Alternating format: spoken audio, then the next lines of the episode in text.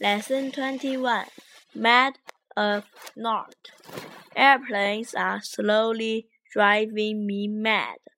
I live near an airport and passing planes can be heard night and day. The airport was built years ago, but for some reason it could not be used then. Last year, how however, it came into us.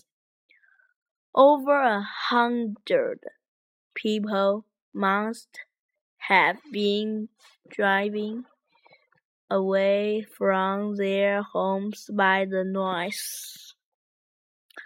I'm one of the few people left. Sometimes I think this house will be knocked down by a passing plane. I have been offered a large sum of money to go away, but I'm determined to stay here.